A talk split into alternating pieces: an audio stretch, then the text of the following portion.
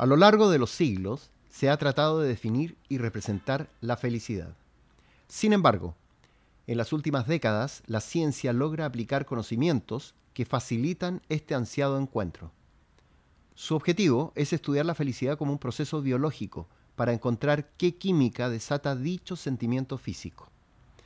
Es decir, no les importa saber si las personas son más felices gracias al amor o al dinero, sino qué sucede en el organismo cuando la alegría efectivamente se dispara y cómo forzar la aparición del sentimiento. En este sentido existen cuatro químicos naturales en nuestros cuerpos, que suelen ser definidos como el cuarteto de la felicidad, conformado por la endorfina, la serotonina, la dopamina y la oxitocina. Cuando tu cerebro emite uno de estos químicos, te sientes bien. Cada químico de la felicidad tiene un trabajo especial que hacer y se apaga una vez que el trabajo está hecho. Las endorfinas son consideradas la morfina del cuerpo, una suerte de analgésico natural.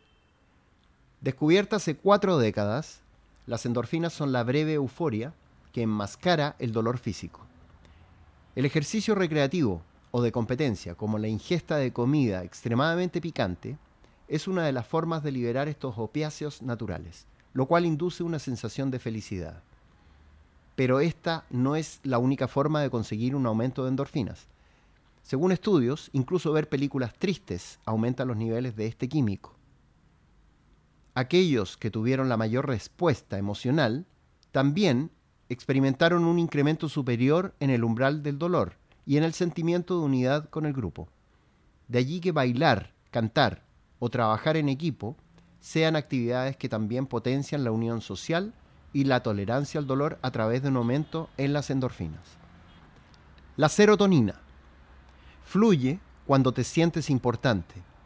El sentimiento de soledad e incluso la depresión son respuestas químicas a su ausencia. En las últimas cuatro décadas, la pregunta de cómo manipular el sistema serotoninérgico con medicamentos ha sido un área importante de investigación en la biología psiquiátrica, y estos estudios han llevado avances en el tratamiento de la depresión. Diez años después, la depresión se posiciona como la principal causa de discapacidad en el mundo, según la Organización Mundial de la Salud. Este desorden mental afecta a más de 300 millones de personas. La estrategia más simple para aumentar el nivel de serotonina es pensar en recuerdos felices. Uno de los síntomas de la depresión es que las personas no pueden recordar momentos felices. Por eso, mirar fotos viejas, o hablar con un amigo puede ayudar a refrescar la memoria. La ciencia describe otras tres formas. Exponerse a la luz del sol, recibir mensajes y hacer ejercicio físico principalmente aeróbico.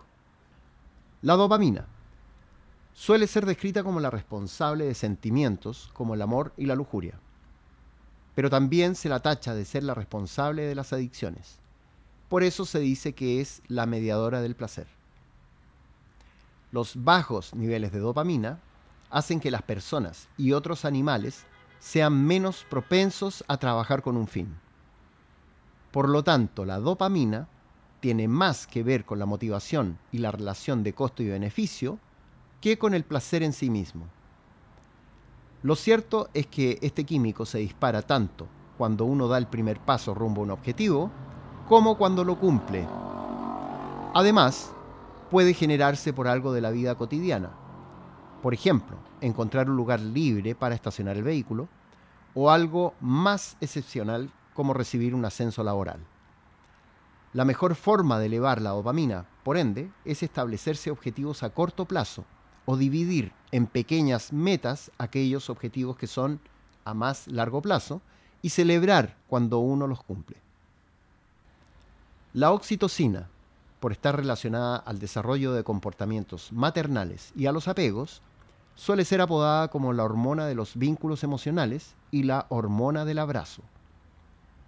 La vinculación social es esencial para la supervivencia de las especies, ya que favorece la reproducción, la protección contra los depredadores y los cambios ambientales, e impulsa al desarrollo cerebral.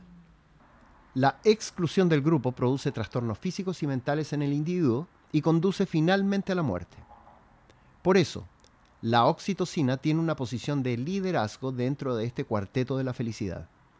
Es un compuesto cerebral importante en la construcción de la confianza que es necesaria para desarrollar relaciones emocionales.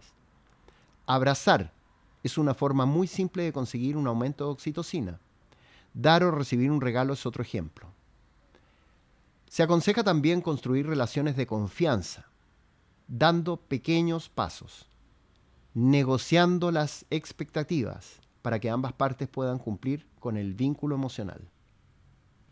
Yo recomiendo realizar como hábito tareas para incrementar tus momentos felices.